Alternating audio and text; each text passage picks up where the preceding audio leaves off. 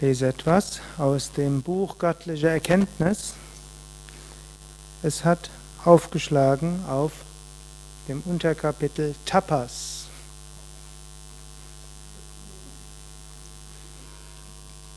Tapas heißt Askese.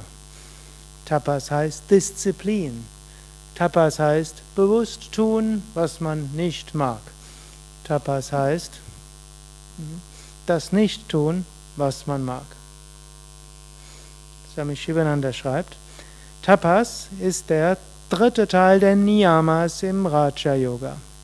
Tapas ist auch einer der drei Teile im Kriya Yoga. Tapas bedeutet Askese, Disziplin. Tapas reinigt den unsteten, unreinen Geist. Tapas erneuert die niedrige Natur und lässt die göttliche Natur entstehen.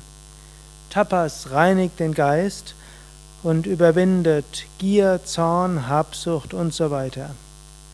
Tapas schafft Brahma Tejas, göttlichen Klang, göttlichen Strahlen, göttliches Licht und überwindet die niedere Natur. Tapas beseitigt Tamas und Rajas, Trägheit und Unruhe und steigert Sattva. Tapas beruhigt den Geist und lässt den Geist die Verbindung mit dem Ewigen spüren. Tapas bringt die nach außen gehenden Tendenzen zum Stillstand, bringt die Extraversion zum Stillstand. Tapas überwindet Vasanas, die eigenen Wünsche, überwindet Ich-Denken und das Verhaften an Raga Dvesha, mögen und nicht mögen und bringt Unterscheidungskraft und tiefe Meditation. Tapas ist spirituelle Disziplin. Er lobt hier Tapas in hohen Maßen. Wisst ihr warum? Swami Shivananda hat das gleiche Schwierigkeit wie heute. Spirituelle Aspiranten sind theoretisch, wollen sie die Selbstverwirklichung erreichen, aber nur soweit es schön und angenehm ist. Wenn wir aber wirklich die spirituelle Verwirklichung erreichen wollen, dann müssen wir auch einiges tun, was mal nicht so angenehm ist. Glücklicherweise können wir auch viel tun, was angenehm ist, aber wie der Lateiner schon sagte, Jucundum non semper bonum est, das, das Angenehme ist nicht immer gut und bonum non semper jucundum est, das Gute ist nicht immer angenehm. Und trotz eurer etwas betroffenen Blicke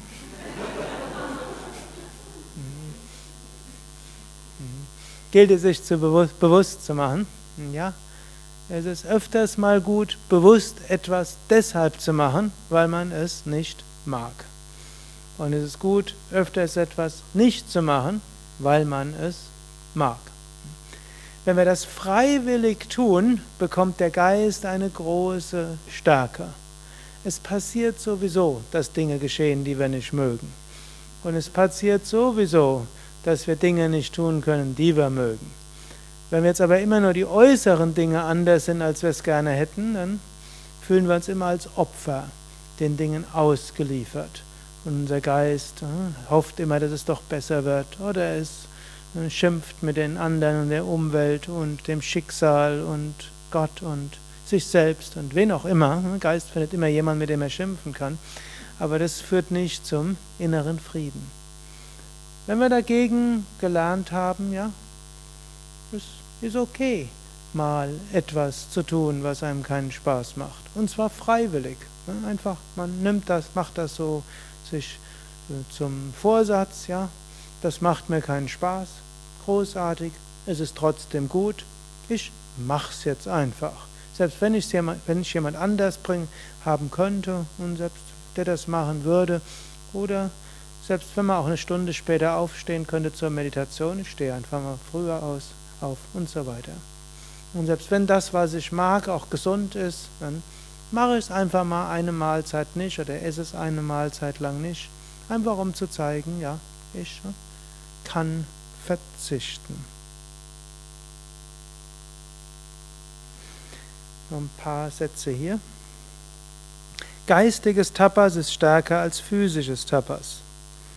Wer Hitze und Kälte erträgt, macht physisches Tapas. Er steigert seine Gesundheit und auch sein Durchaushaltevermögen. Aber vielleicht kann er Betra Beleidigungen nicht ertragen. Nur ein leicht schroffes oder unfreundliches Wort erregt ihn sehr stark. Vielleicht rächt er sich danach und zahlt mit gleicher Münze heim. Dann, wer so reagiert, hat keine Geisteskontrolle. Nur den physischen Körper zu disziplinieren, reicht nicht aus. In jeder Situation des Lebens einen ausgeglichenen Geist zu bewahren, Verletzungen, Kränkungen, Schmähungen, Verfolgung zu ertragen, dabei heiter, zufrieden und friedfertig zu sein, in misslichen Umständen fröhlich, in der Gefahr mutig zu sein und Geistesgegenwart und Ausdauer zu besitzen, sind Formen von geistigem Tapas. Also hier kann man auch sehen, es gibt mehrere Formen von Tapas. Zum einen ist eine Form von Tapas bewusst Dinge nicht tun, die unser Geist mag. Bewusst Dinge tun, die der Geist nicht mag, eine Sache. Die zweite ist bewusst äußere Dinge ertragen, die auf einen zukommen. Und da erwähnt er durchaus Hitze und Kälte. Sie oft auch in Yogaräumen die Frage Fenster auf, Fenster zu. Gibt es manchmal große weltanschaulichen Auseinandersetzungen, wie mit großer Vehemenz geführt werden. Wer ne, sich in Tapas geübt hat, der kann bei offenem und bei geschlossenem Fenster im Temperaturspektrum von plus 12 bis plus 38 Grad sich angenehm und wohl fühlen. Das nennt er physisches Tapas unter anderem und das ist auch relativ einfach. Und das andere ist, Menschen sind, wie sie sind, und sie sind nicht immer nur freundlich, mindestens machen sie manchmal Sachen, die man als nicht nur freundlich und wohlwollend interpretieren könnte. Das zu lernen ist trotzdem als freundlich und wohlwollend zu interpretieren.